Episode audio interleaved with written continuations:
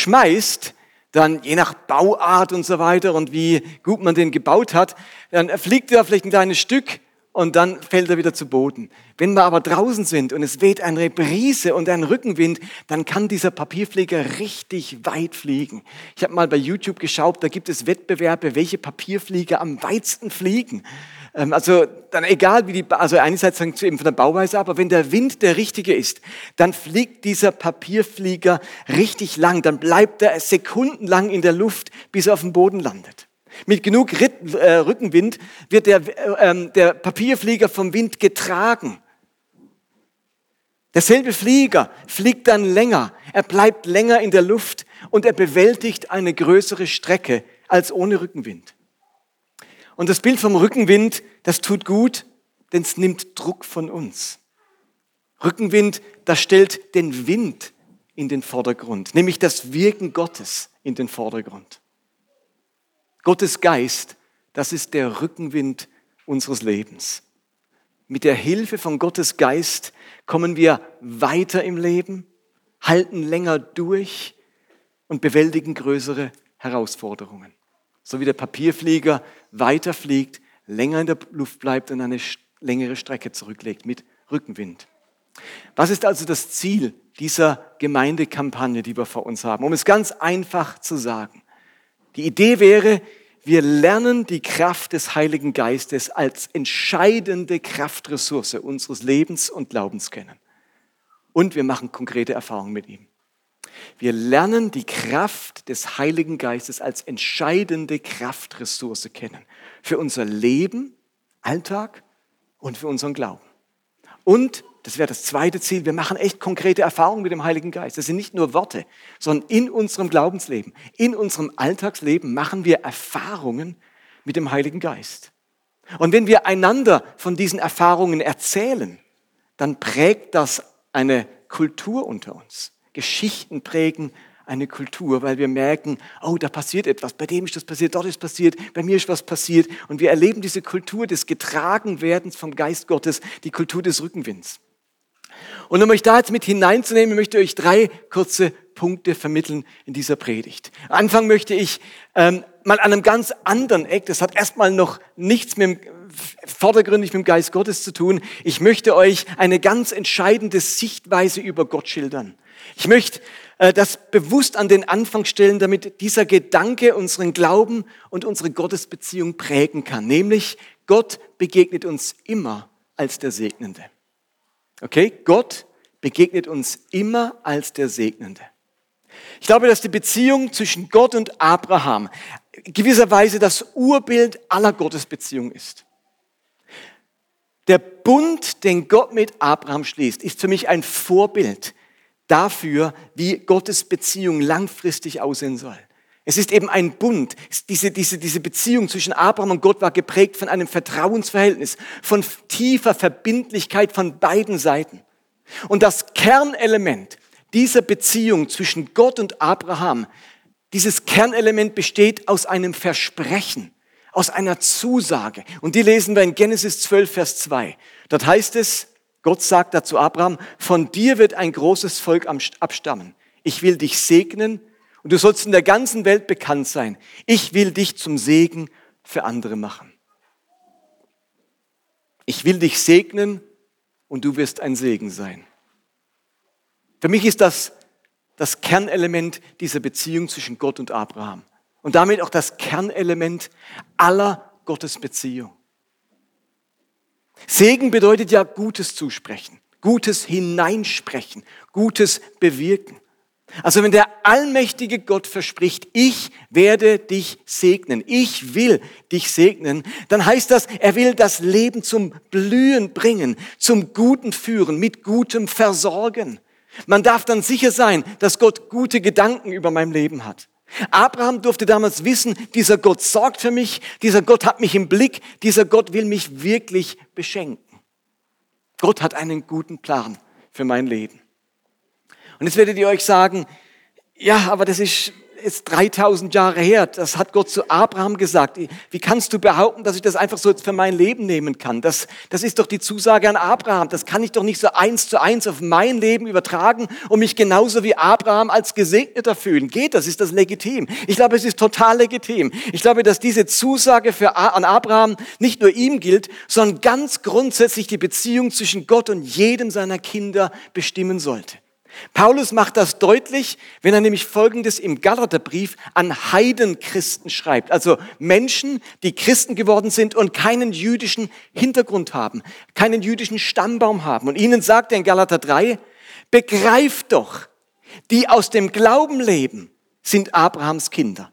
Also er sagt an Heiden, die mit Abraham nichts zu tun haben, die ihre Blutlinie nicht zu Abraham zurückverfolgen können, denen sagt er, die den die des Glaubens sind, die zum Glauben gekommen sind, die sind Abrahams Kinder. Die Schrift hat vorausgesehen, dass Gott die nichtjüdischen Völker durch den Glauben gerecht sprechen würde und verkündigte deshalb dem Abraham schon im Voraus die gute Botschaft, durch dich werden alle Völker gesegnet werden. Folglich werden die, die auf den Glauben bauen, zusammen mit dem gläubigen Abraham gesegnet. Also alle, die auf den Glauben bauen, die gläubig sind, werden mit diesem Abraham zusammen gesegnet. So sollte der Segen, den Abraham erhielt, durch Jesus Christus zu allen Völkern kommen, damit wir durch den Glauben den zugesagten Geist empfangen. Also was Gott grundlegend dem Abraham versprochen hat, nämlich seinen Segen, das gilt jetzt genauso grundlegend allen gläubigen Menschen aus allen Völkern, egal was ihr Hintergrund ist, ob jüdisch oder nicht jüdisch. Also macht euch bewusst, dass ihr durch diese Zusage Gott immer als Segnenden begegnet. Sein Segen, der ist nicht die Belohnung für irgendetwas. Das ist keine besondere Zuwendung für besondere Frömmigkeit oder Leistung. Zu segnen, seinen Segen zu schenken, ist das, was Gott immer und generell tun möchte. Ach, ich wünsche, ich könnte es in euren Kopf schreiben. Segnen ist das, was Gott immer und grundsätzlich tun möchte. Man muss Gott nicht motivieren zu segnen, man muss Gott nicht sagen, Gott, wie wär's, wenn du mal wieder segnest? Und Gott sagt, ah, ist eine gute Idee, habe ich schon lange mal dran gedacht. Es ist nicht so, dass, dass das so eine der Optionen Gottes ist neben vielen anderen. Nein, es ist sein Ausdruck seines tiefsten Wesens, dass er seine Kinder segnen möchte. Egal wann du dich an ihn wendest, du begegnest immer dem segnenden Gott. Egal wann du dich an ihn wendest, du begegnest immer dem segnenden Gott. Du begegnest nicht dem neutralen Gott, den du davon überzeugen musst, dass er dich segnet. Hallo? Merkt ihr den Unterschied? Ganz oft ist in unserem Kopf der Gedanke, ich begegne erstmal dem neutralen Gott, der sagt, okay, ich bin der Richter, blind wie die Justitia und jetzt höre ich mir mal dein Anliegen an. Und dann entscheide ich, ja, klingt vernünftig. Ich glaube, ich segne dich. Wir begegnen nicht dem neutralen Gott, wir begegnen einem Gott, der vom, von seinem tiefsten Wesen aus segnen möchte. Und wenn er die allererste Beziehung zu einem Menschen beginnt, ist diese Beziehung geprägt, geprägt von diesem Satz, ich werde dich segnen und du wirst ein Segen sein. Und weil das so in ihm steckt, in dieser Gottesbeziehung steckt, kann auch Abraham gar nicht anders als zum Segen werden. Wer in, diesem, in diese Gottesbeziehung hineinkommt, der wird gesegnet und wird so geprägt, dass er selber zum Segen wird, denn das ist das Wesen Gottes. Wo immer man diesen Gott trifft und Gottes Kinder trifft, spielt sich was zum Thema Segen ab. Also ob du zu diesem Vorstellungsgespräch gehst oder diesen Arztbesuch hast, ob du deine Ferienreise antrittst oder ähm, in deinem Team bei der Arbeit dieses neue Projekt vorstellst, ob du mit deinen Kindern einen Ausflug machst oder ob du einen Gebrauchtwagen kaufst. Immer darfst du das tun mit dem tiefen Vertrauen, Gott will mich segnen. Egal was ich tue. Und mir ist bewusst, ich habe es ja gerade gesagt, dass dieser Satz auch noch einen zweiten Teil hat. Du sollst ein Segen sein. Und das wird die Grundlage von nächsten Sonntag sein. Aber heute nehmen wir einfach mal mit, dass das Wesen unserer Gottesbeziehung bestimmt wird durch diese Zusage, ich will dich segnen.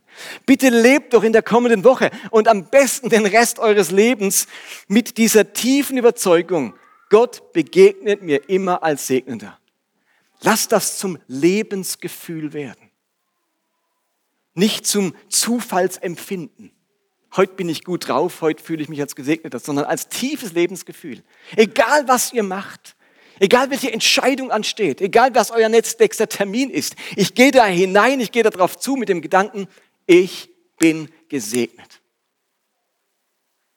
Als wir in die Ferien gefahren sind, in die Sommerferien, wir waren noch nicht weit gekommen, da hat unser Auto eine Meldung gezeigt, Auspuffanlage defekt. Dachten wir, wir haben noch 1000 Kilometer vor uns und im Chiemgau ist die Auspuffanlage defekt. Dann sind wir von der Autobahn runter zu einer Werkstatt, es war schon kurz vor Feierabend und dann hat er festgestellt, ähm, dass der Dieselpartikelfilter zu ist, dicht ist. Und jetzt schaltet er auf Notbetrieb und dann kann man noch bis zur nächsten Tankstelle fahren. Und da dachte ich, okay, wir fahren jetzt dahin, wir haben noch gebetet im Auto und wir haben gesagt, wir sind gesegnet. Und dann hat dieser Herr sich sofort Zeit genommen, alles stehen und liegen lassen und hat ganz schnell herausgefunden, dass ein kleines ähm, Schläuchlein am Dieselpartikelfelder weg ist. Und durch diesen fehlenden Schlauch kann der Dieselpartikelfilter sich nicht selbst regenerieren, was er macht, wenn man auf der Autobahn fährt, dann haut er sozusagen, verbrennt er die Dieselpartikel zu Asche. Und indem er das wieder draufgesteckt hat, konnte er eine Zwangsregeneration des Dieselpartikelfilters machen. Wir sind nach einer halben Stunde weitergefahren und sind danach 1000 Kilometer gefahren, ohne Probleme. Danach musste mein Auto zum TÜV und dann meinte ich, können Sie den Dieselpartikelfilter reinigen? Und sagte er, nee, der ist vollkommen in Ordnung. Ich will kein Geld von Ihnen verlangen für etwas, was nicht notwendig ist. Und ich dachte, wir sind gesegnet. Und es ist eine Kleinigkeit, was das Auto anbetrifft. Aber versteht ihr? Ich will auch bei solchen alltäglichen Dingen sagen, wir sind gesegnet. Unser Kampagnenheft, du hast es in der Hand, hebst du es mal schnell hoch. Das haben wir bestellt, 200 Exemplare, damit es heute da ist. Und jetzt gab es leider eine Verzögerung am digitalen vor, an der digitalen Vorlage hat etwas nicht gestimmt und sie mussten es zurückschicken, es musste was korrigiert werden und es war relativ knack berechnet, sodass nicht klar war, kommt es rechtzeitig. Und da dachte ich, oh, das darf nicht wahr sein, wir brauchen dieses Heft. Ich will einen fulminanten Start der Kampagne mit Heft. Und ähm, dann rief ich an bei der Druckerei in Berlin und sagten, es tut Ihnen furchtbar leid. Es, ist, es war Donnerstag, es ist jetzt erst im Druck. Es geht frühestens am Samstag oder am Montag raus. Es wird keinesfalls reichen bis Sonntag. Und ich war am Boden zerstört. Ich war wirklich am Boden zerstört. Ich habe überlegt, ob ich nach Berlin fahre und es dort am Samstag abhole. Da dachte ich, macht nicht viel Sinn, was in der Umweltdruckerei zu bestellen und dann nach Berlin zu fahren, um es abzuholen. Und dann kam die Meldung von DHL, Ihr Paket wurde übergeben, oder Ihre Pakete waren drei Pakete, ähm, an, äh, an, wie heißt, äh, Ankunftszeit Montag. Dachte ich, das darf jetzt nicht wahr sein, Montag. Ein Tag zu spät. Dann kam am Samstagmorgen, gestern Morgen die Nachricht, Ihr Paket ist in Feucht im großen Verteilzentrum, wo jeden Tag 180.000 Pakete durchlaufen, angekommen. Lieferzeit, Lieferung Montag. Da dachte ich zu Nina, ich bin aufgewacht, habe das Kind von meinen Mails, bin vor acht losgefahren nach Feucht, dachte ich fahre nach Feucht, habe eine Flasche Wein als Bestechung mitgenommen für den Typ an der Pforte und dachte, okay, vielleicht können Sie das Paket ausfindig machen. Ich nehme es einfach von Feucht. Ich bin eine halbe Stunde entfernt. Hallo Feucht, wo ist das Paket? Und ich kam an die Pforte und er meinte, er kann nichts machen. Im Büro hat gar keine Leute am Samstag und da kommen Laster im Minutentag rein und raus. Es gibt keine Chance, dass ich das Paket finde. Und ich habe dann noch die Flasche Wein nicht hoch genug. Ich dachte, das macht keinen Sinn. Und auf alle Fälle dachte ich, okay, das war's. Und ähm, dann hat Nina noch mal mir eine SMS geschrieben, ich bete. Dachte ich, gut, uns einer betet. Nein, also wir haben wirklich gebetet. Wir haben auch vorher gebetet, im Gebetsabend gebetet, dass es doch noch kommt, dass Gott ein Wunder tut. Und dann fahre ich von Feucht nach Hause und unterwegs kommt eine Nachricht von der Telekom. Ihr Paket wurde in das Zustellauto verladen und kommt an zwischen 13 Uhr und 14.30 Uhr am Samstag. Und ich dachte, das gibt's doch nicht. Alle sagen, es kommt nicht an. Die Meldung hat immer noch gesagt am Montag und drunter steht dann plötzlich, kommt am Samstag. Und ich dachte, wir sind gesegnet. Für mich ein Wunder, dass das da ist, wirklich. Äh, deswegen greift nachher zu. Vielleicht hat es eine ganz besondere Power, dieses Heft dieses Mal. Okay, das ist mein erster Punkt. Gott begegnet uns immer als Segnender. Mein zweiter Gedanke ist folgende. Wir lesen nochmal Galater 3, wo ich vorhin vorgelesen habe. Da heißt es, so sollte der Segen, den Abraham erhielt, durch Jesus Christus zu allen Völkern kommen. Warum? Wozu? Damit wir durch den Glauben den zugesagten Geist empfingen. Und deswegen heißt mein zweiter Punkt, Jesus nachfolgen geht nur mit dem Heiligen Geist. Also zum Segenshandeln Gottes gehört offensichtlich auch, den Glaubenden seinen Geist zu geben. Also wenn Gott sagt, ich will euch segnen, das muss meine, die Beziehung zu euch prägen, dann ist ein entscheidendes Element von diesem Segen, uns seinen Geist zu schenken. Also es wird nichts anderes hier erwähnt im Galaterbrief, was dieser Segen auslöst, als diese eine Sache, damit der versprochene Geist zu euch käme. Als Jesus Menschen in seine Nachfolge rief, da hat er sie mit steilen Aussagen konfrontiert. Man könnte sinngemäß sagen, Jesus sagte, lebt so, wie ich gelebt habe und lehrt auch andere das zu tun, was ich euch gezeigt und geboten habe. Lebt so wie ich. Ziemlich krass, lebt so wie ich. Dieser Jesus, der hat Kranke geheilt, der hat Armen und Zurückgewiesenen seine Zuwendung geschenkt. Er hat seine Feinde geliebt. Er war sanftmütig und von Herzen demütig. Er hat Gottes Gerechtigkeit verwirklicht und das Reich Gottes errichtet. Und er hat nur getan, was er den Vater tun sah. Und jetzt sagt dieser Jesus mit diesem Lebensstil, lebt so wie ich. Jetzt geschieht aber etwas Grandioses. Jesu Jünger sollen und müssen jetzt nicht aus ihrer eigenen Kraft mit ihren eigenen Ressourcen oder aus ihrer eigenen Willensstärke heraus so leben, wie Jesus gelebt hat. Weil das funktioniert nicht. Ihr Lieben, da reicht unser aller Kraft und unser aller Ressourcen, unser aller Willensstärke nicht aus, um so zu leben wie Jesus. Der von Jesus eingeforderte Lebensstil, der ist nicht aus eigenen Mitteln und aus eigener Moral heraus zu verwirklichen. Und darum sagt Jesus, seinen Jüngern ein ganz wichtiges Wort. Wartet. Wartet auf etwas ganz Spezielles. Kurz vor seiner Himmelfahrt drückt er das so aus. Auch Apostelgeschichte 1.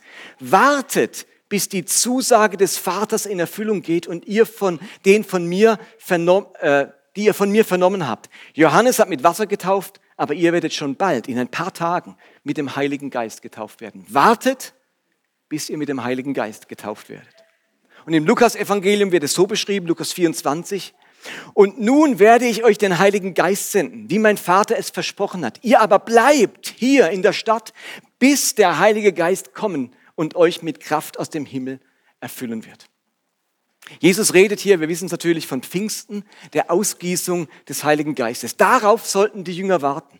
Also versteht ihr, offensichtlich ist Nachfolge Jesu nicht machbar ohne die Kraft des Heiligen Geistes. Also Jesus sagt nicht, legt schon mal los, irgendwann kommt doch der Heilige Geist, ist dann nicht so wichtig, Hauptsache legt los. Nein, er sagt, wartet, wartet, ihr könnt nicht loslegen mit der Nachfolge, ihr könnt nicht loslegen, in die Welt zu gehen und das zu leben, was ich euch gezeigt habe, das haut nicht hin. Wartet bitte auf etwas ganz Entscheidendes.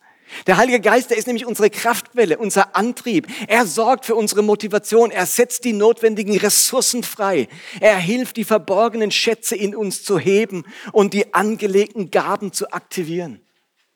Ohne ihn sollte man in diesen Glauben nicht hineinstarten. Es funktioniert nur mit dem Heiligen Geist. Und die Frage ist, was macht denn jetzt dieser Heilige Geist mit unserem Leben? Der Heilige Geist und seine Kraft wird von Jesus in den Evangelien immer wieder beschrieben. An verschiedenen Stellen beschreibt Jesus den Heiligen Geist mit einem speziellen Wort. Er nennt ihn Paraklet. Im Griechischen steht Paraklet.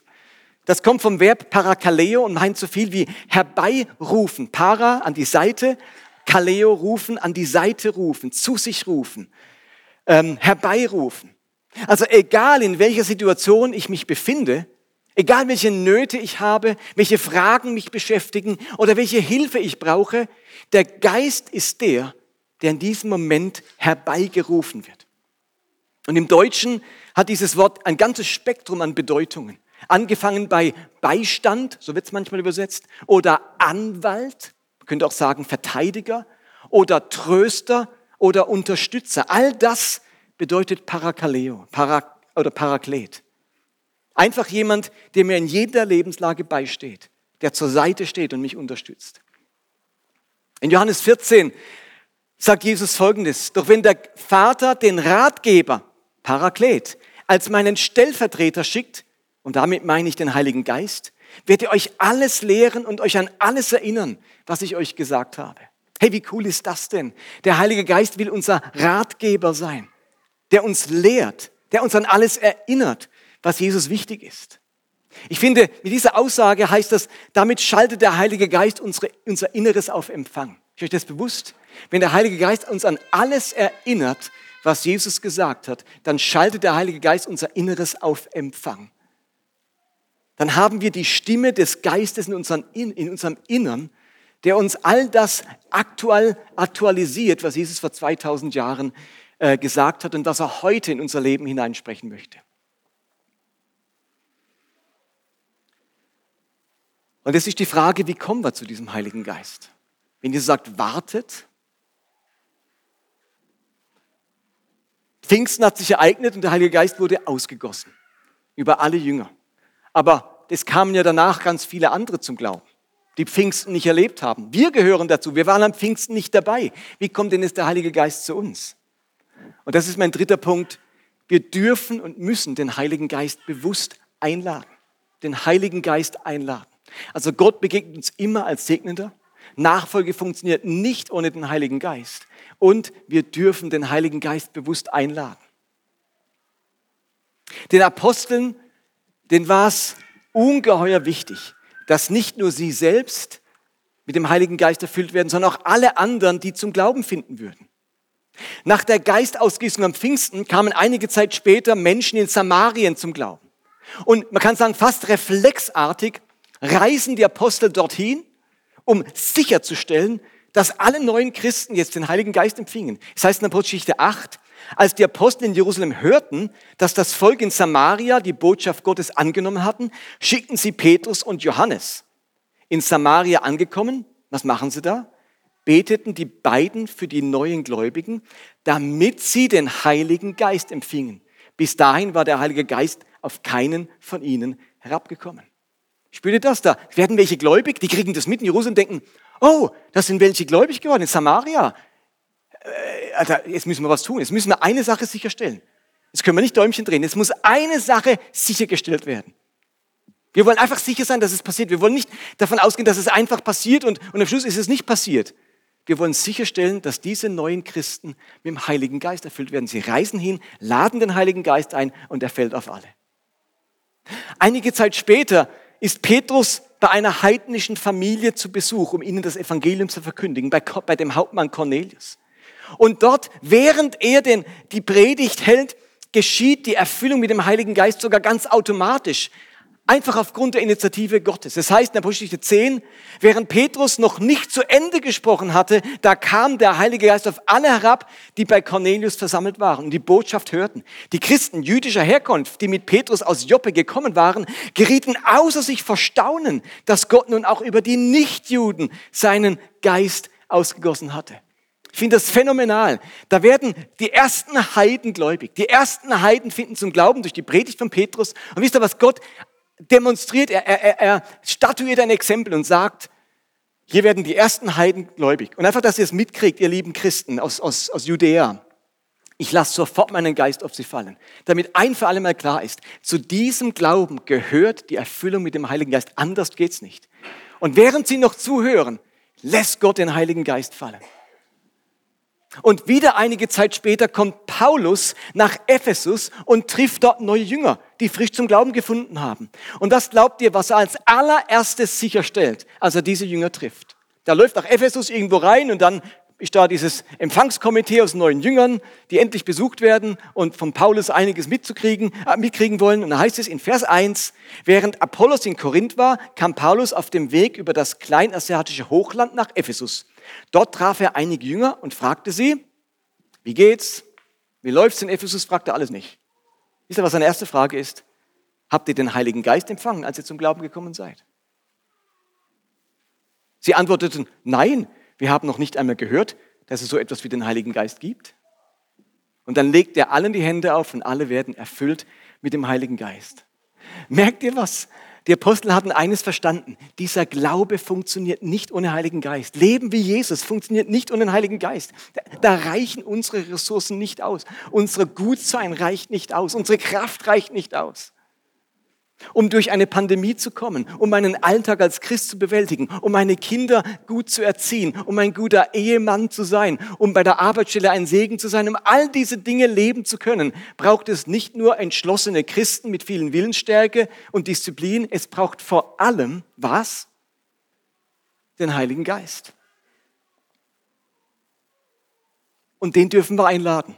Genauso wie Paulus und Petrus sichergestellt haben, dass Christen sofort den Heiligen Geist empfangen, müssen wir eigentlich als Kirche auch sicherstellen, dass das immer wieder geschieht mit uns. Und für uns kann das jetzt zweierlei bedeuten. Vielleicht geht's dir wie diesen Jüngern in Ephesus. Diese ganze Geschichte mit dem Heiligen Geist und seiner Kraft, die ist für dich neu. Das hat für dich bisher keine Rolle gespielt in deinem Leben oder in deinem Glauben. Und dann würde es für dich, wie für die Jünger in Ephesus darum gehen, eine bewusste Erfüllung mit dem Rückenwind Gottes, mit der Kraft des Heiligen Geistes zu erleben. Du darfst ihn einladen. Und ihr merkt an all diesen Stellen, dass die Erfüllung mit dem Heiligen Geist nicht das Ende der Reise war. Man wird nicht mit dem Geist belohnt, nachdem man sich jahrelang bewährt hat oder unter Beweis gestellt hat, wie aufrichtig man diesen Glauben leben will. Nein, die Erfüllung mit dem Heiligen Geist stellt den Anfang dar. Wir haben oft den Eindruck, je, ich werd, je länger und je anständiger ich Christ bin, desto mehr habe ich ein Recht, vom Heiligen Geist erfüllt zu werden. Das ist die falsche Logik. Gott hat ja immer am Anfang erfüllt, ganz frisch am Anfang, wo die noch nicht, also gerade bei Cornelius, die haben noch nicht einen Tag als Christ gelebt, die konnten noch gar nichts unter Beweis stellen, dass es ernst meinen. Und trotzdem hat Gott sie erfüllt, weil er sagt, ihr könnt erst etwas unter Beweis stellen oder ihr könnt erst dieses Leben führen, wenn ihr den Geist Gottes habt. Es ist der Anfang, bedingungslos, ohne Vorleiste, Leistung, als Initiative vom, von Gott, der uns immer als Segnender begegnet. Ein Geschenk für dich. Aber vielleicht hast du die Kraft des Heiligen Geistes auch schon erlebt und schon erfahren in deinem Leben. Du kannst dich an Zeiten erinnern, wo du diese Kraft des Glaubens erlebt hast. Aber irgendwie hast du etwas davon verloren. Dein Glaube lebt vor allem in Zwischenzeit aus deiner eigenen Kraft. Paulus sagt im Galaterbrief, versteht ihr das denn wirklich nicht? Ihr habt begonnen, ein Leben mit dem Heiligen Geist zu führen.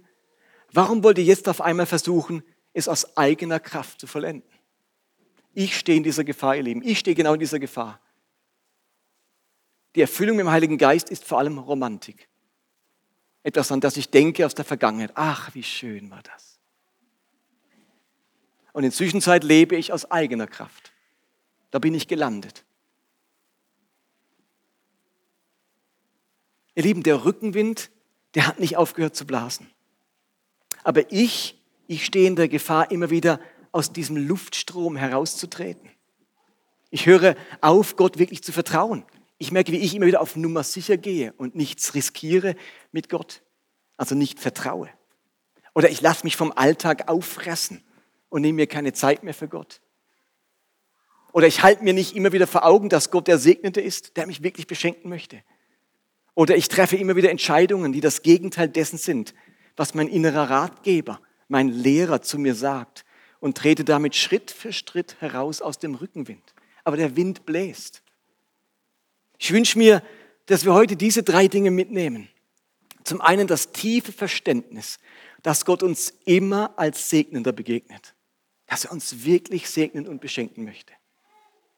Und zweitens Klarheit darüber, dass Nachfolge Jesu nur mit der Kraft des Heiligen Geistes gelingen kann. Und zum Dritten, wir dürfen jederzeit den Heiligen Geist einladen und mit seiner Kraft und seinem Rückenwind rechnen. Und jetzt würden wir gerne miteinander den Heiligen Geist einladen.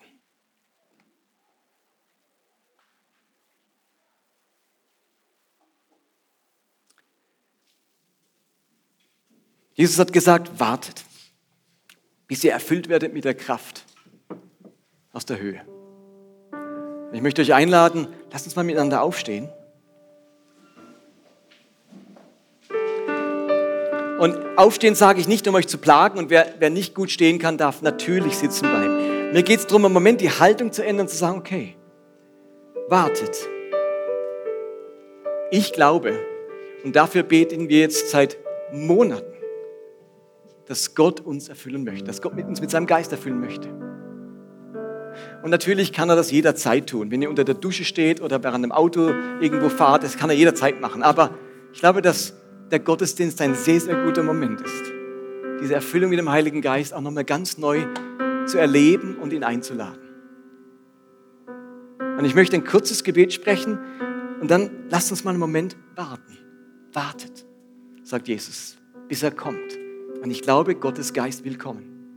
Und du weißt, wo du jetzt nach diesen langen Monaten der Entbehrung und des kräfteraubenden Lebens seine Kraft brauchst. Gott will nicht, dass du ohne diese Kraft leben musst. Komm, Heiliger Geist. Komm, Heiliger Geist, und erfülle uns. Herr, wir machen jetzt nichts Seltsames, Komisches und wir machen genau das, was dein Wort beschreibt. Die Apostel haben sichergestellt, dass alle erfüllt sind mit, dem, mit der Kraft des Heiligen Geistes, weil es sich so anders lebt.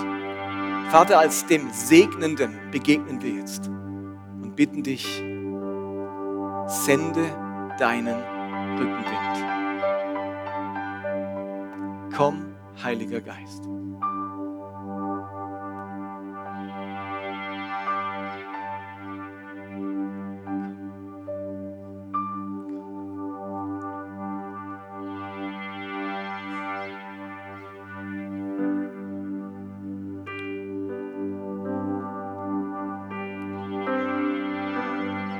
Komm, Paraklet.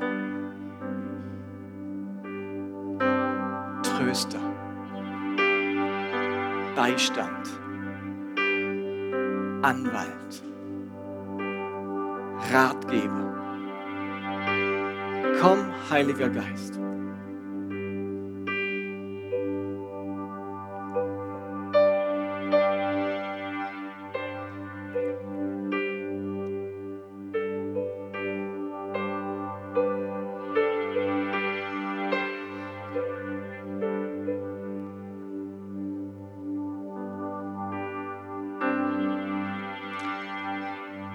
Lasst uns miteinander ein Lied singend beten. Geist des Vaters. Und möchte euch einladen, wenn ihr jetzt zum Start dieser Kampagne sagen wollt, ja, erfülle mich, Heiliger Geist. Ich will in diese acht Wochen hineinstarten und dir heute Morgen als Segnender begegnen, der mich erfüllt, dann kommt doch während dem Lied einfach hier nach vorne für dich zum Ausdruck zu bringen, hier bin ich. Segne mich mit deinem Geist. Und da wir alle Masken tragen und die Abstandsregel durch unseren 3G-Gottesdienst nicht sein muss, dürft ihr gerne nach vorne kommen. Lade ich ein, so ein Zeichen für euch zu setzen, so einen Schritt zu gehen, zu sagen, ich gehe diese nächsten acht Wochen mit der Hoffnung und der Erwartung, dass du mich erfüllst mit deinem Heiligen Geist.